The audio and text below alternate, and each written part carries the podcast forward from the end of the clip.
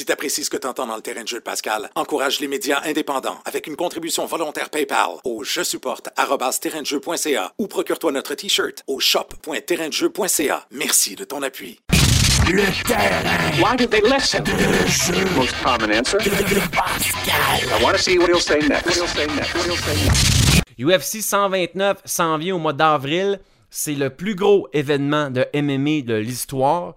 Et pour vous dire, la vente de billets, là, euh, qu'on parlait avec le, président de la UFC là, une couple de semaines dans le show, il disait on va mettre peut-être 42 000 billets en vente. Comme, Hi, ça va-tu se vendre? Attends un peu. Les 42 000 billets se sont vendus au complet. Pas en trois semaines, en une journée, en quelques heures. C'est fou raide. Jeudi passé, il y a 42 000 billets qui sont vendus pour le UFC 129. Il y avait une prévente pour les membres euh, du fan club qu'on appelle le Fight Club pour le UFC. Il y a une pluralité de monde qui ont payé le 90$ juste avant la mise en vente des billets pour participer à cette prévente. Tickets sont toutes parties. L'ancien record, c'était au Centre Bell, 23 000. Fait qu'on l'a déjà battu. Il y a plus d'étiquettes qui vont être mises en vente pour le UFC 129 avec euh, GSP Randy Couture. Euh, à venir, on va peut-être tourner autour du 50 000 au Skydome au mois d'avril. Et dans le deuxième main event, il y a le titre pour le poids euh, plume qui est en jeu. Le champion, José Aldo, qui affronte Mark Hominick, un gars qui a déjà battu dans la TKO au Québec, un gars de l'Ontario. On va y jaser tout de suite dans le terrain de jeu de Pascal. Hello. Mark, you're gonna fight in front of 50,000 people in about a month or two for the UFC featherweight title against Jose Aldo. Are your knees shaken yet?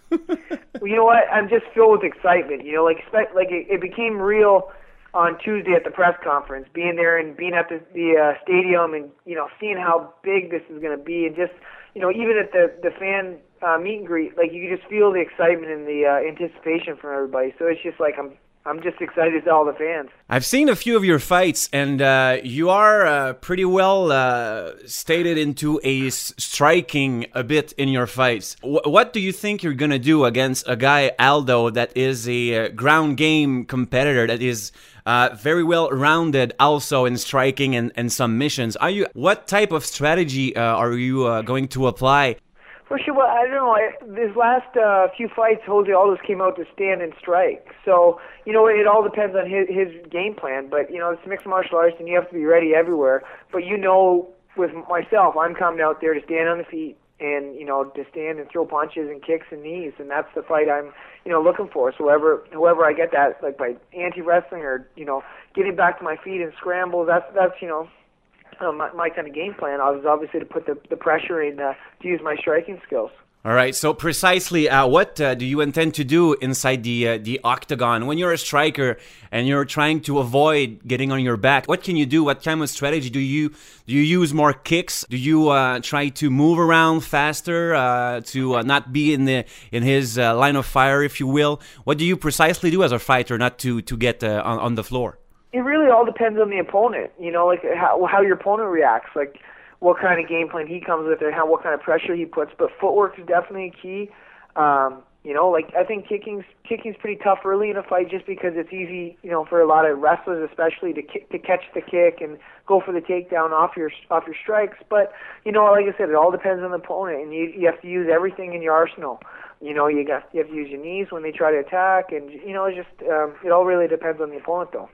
You've got a uh, strong background of kickboxing and Muay Thai. Both your last fights uh, were against guys that would run around, uh, try fancy kicks, but you seem patient, you seem steady, and you seem uh, to wait for the perfect time to just take a shot, but a precise and counting one. You seem to um, to overcome your opponents that way.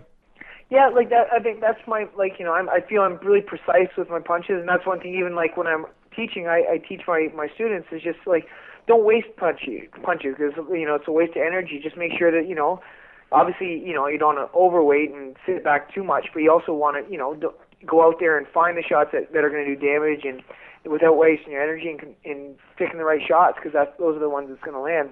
And I feel that my my style normally like I feel the later the fight goes, the more the fight's in my favor. I feel like I have strong conditioning and like uh you know, the longer the fight goes the stronger I get. But I, I came out last time, my last fight and I finished it in eighty eight seconds. So I feel that I do also have the punching power that you know if, if the fight opportunity comes, I can finish a fight quick, and that's what I wanted to prove my last fight.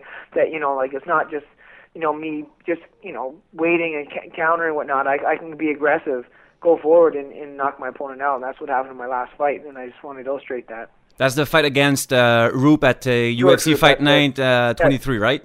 Yeah, the uh, fight for the troops that was just under three weeks ago.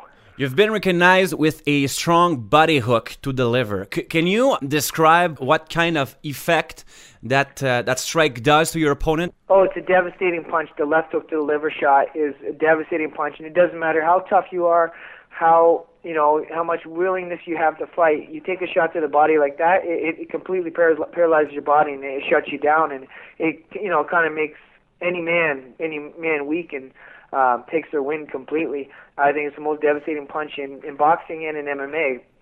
If you can, you know, land that shot, it, it can change the fight. It changes the the person's conditioning. It changes his will to fight, and um, it brings his hands down. Everything. It's just it's a great punch that you know it's taken years to kind of perfect it, and that's one punch that's definitely my favorite in the arsenal.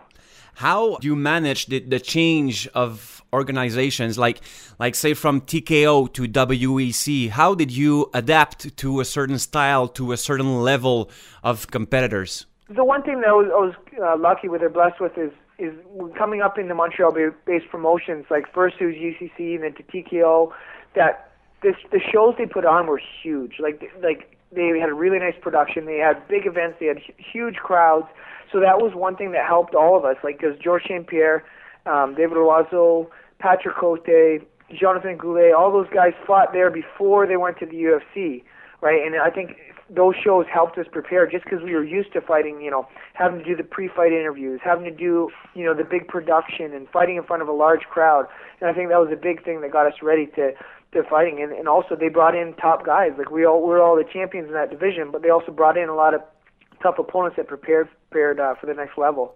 So for you, the secret was only to uh, be at the top of your game, to be at the top of the WEC. Then you, you would you would be confident about having a spot in in the UFC. And I think right you were because now you're a co uh, main eventer at UFC 129. And then it's it's a huge jump, I guess, from WEC to uh, the UFC into the Skydome, into the Rogers Center. Uh, do you think uh, being from Ontario that is going to work for you or against you? You know what? I I believe it's it's going to be great. Like I mean, I I'm having the fan support, but the thing is with this fight, I'm going in there. I'm I'm a big underdog. There's no there's no question that. So it's it's always nice to to go in in that role because there's always added pressure on the champion or the guy who's you know supposed to win, or you know like whereas I'm I feel that I'm the underdog in this fight. A lot of people are counting me out. So I'm going to go out there and prove them wrong. You, you fight for uh, for your rent, uh, for your groceries, for your kids. Um, what's the pressure be- behind that kind of job? Because people some some sometimes they they will look uh, at a WEC or a MMA event on pay per view, and they, they would think that uh, you only do that part time. it's it's it's it's a commitment. Like it's for me, it's it, this is my you know 16th year uh, training, 10th year fighting as a pro. Like this this is a lifelong commitment. And it, yeah, like you're saying, like it looks like you know you go out there for 15 minutes and and lay on the line. Where you know there's months leading up to that fight where you're training you know two times a day, giving up every sacrifice you know through the diet, through your friends and time away from your family, and you know like for me I traveled to Las Vegas to train, so I have to leave my family behind and the years of that before that, you know, building the record, competing all over the world, like you know, sacrificing a lot, and to make it to that level is is very tough. And even when you're there, it's even it's even more cutthroat just because of the you know the pressure that's on there to be you know to fight the best guys in the world, and it's a constant evolving game. You know, like each fight, you'll see all the top guys. You look at like a guy like George St Pierre. Every single fight, he gets better. And the reason why he does it is because he he works every single day at perfecting his art or or working on his weaknesses or gaining gaining more uh, skills as a fighter, whether it's you know it's mentally or physically or whatever. He's always looking for the edge, and that's that's where the top guys are. And a lot of times it's it's tough for people to understand that. You know, like that. You know, it, this is a this is a such a tough job, and you know I love it, and I wouldn't want to do anything else. But it's very difficult, and it's just constant work. For us fans, we, we look at you guys. Let's say uh, I, I've watched you fight uh, maybe a month or two ago or six months ago, and then uh, you're off the screens, and then I see you again into a, an octagon uh, six months later, look, looking fit, looking ready to fight. Could you uh, discuss the downtime or the time lapse between fights? Uh, where you, you have to uh, deal with injuries because uh, again people seem to um, to think that uh, being an MMA fighter is is easy. It's you, you train, you, you end your fight, you put on a band-aid or two, and, and Yeah. then you're you're off to uh, to, to home. No, I mean it's it's obviously like in between fight you have a little bit more downtime where you you know get like I said get some time to spend with your family or with myself like you know I'll go fishing for a weekend or something like that but you know like I I was lucky. My last fight I came out healthy you know no injuries. So uh back Monday as soon as Monday like it was Sat fought on Saturday and back Monday I was already back in the gym.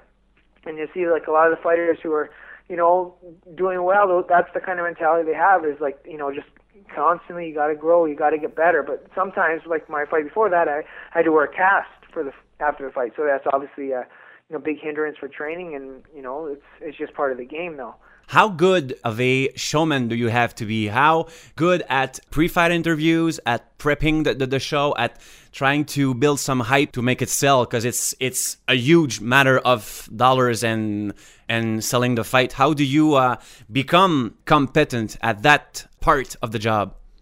Well, you know, for myself, I always try and be myself and, you know, show my personality.